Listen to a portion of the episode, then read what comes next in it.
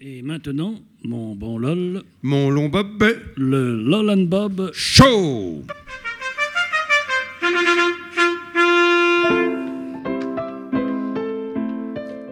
Dites, Bob, vous vous souvenez de ce grand danseur de claquettes américain Fred, celui de Chantons sous la pluie Oui, lui-même. Il paraît que c'était un comédien exécrable. Ah, je m'en souviens. Il avait une voix très très nasillarde. C'est ça, c'est ça. Alors, la MGM l'a obligé à ne plus parler dans ses films. À ne jouer que des claquettes C'est ça.